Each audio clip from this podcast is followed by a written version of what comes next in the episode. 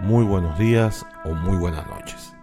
Dependiendo de la hora que nos esté escuchando, estamos realizando este podcast desde la ciudad de Chicago, en el estado de Illinois, Estados Unidos. Así pues, quien tiene el gusto de hablarles, José Villalobos, deseándoles el mejor día de todos.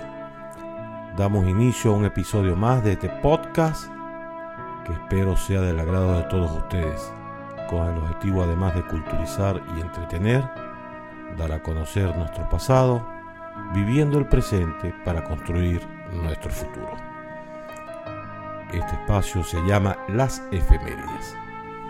Pues bien dicho todo esto, iniciamos las mismas a continuación. Tal día como hoy, se inicia el proceso electoral para elegir al primer presidente de la historia de los Estados Unidos de América en 1788 el proceso termina el 10 de enero de 1789 con la elección por unanimidad de George Washington. Nace Carlos Sublet en 1789, militar del ejército independista de Venezuela, político y diplomático. Nació en La Guaira, Estado Vargas, e inició su carrera en el ejército en 1810. Simón Bolívar escribe el Manifiesto de Cartagena en 1812 en la ciudad de Cartagena de Indias, Colombia, localidad que resultaría ser la primera provincia del nuevo reino de Granada en proclamar su total separación del régimen español. Muere Ricardo Zuliaga en 1932, ingeniero y empresario venezolano, fundador de la electricidad de Caracas. El 8 de agosto de 1897, inaugura la primera central hidroeléctrica que suministró energía a la ciudad de Caracas. Muere Walt Disney en 1966, empresario, animador, guionista y productor de cine estadounidense, pionero de la industria de la animación en Estados Unidos.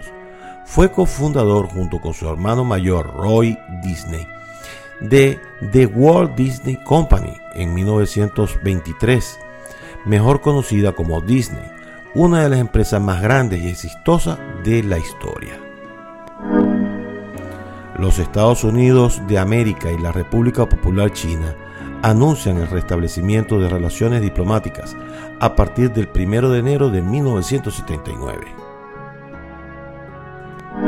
Se inaugura el Museo CR7 dedicado a Cristiano Ronaldo en 2013.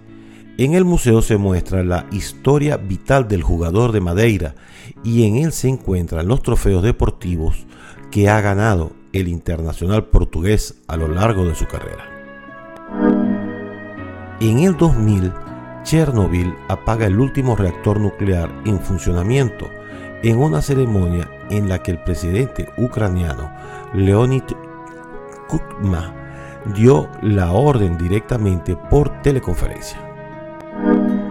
En Madrid, España, los Estados miembros de la Unión Europea acuerdan la creación de una moneda común europea, la cual conocemos hoy como el euro.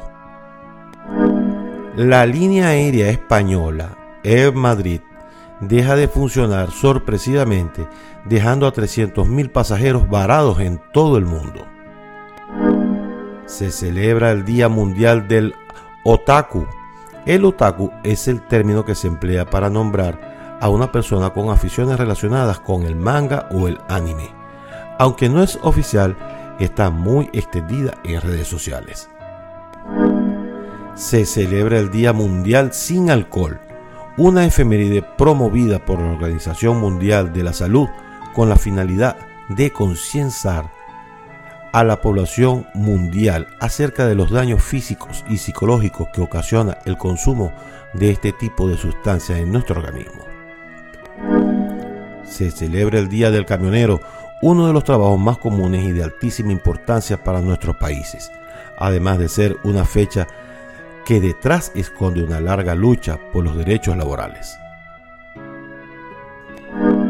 Así hemos concluido por el día de hoy agradeciendo de antemano los comentarios y críticas para así ir mejorando día a día. Agradezco si pueden visitar mi página web www.pbweb.com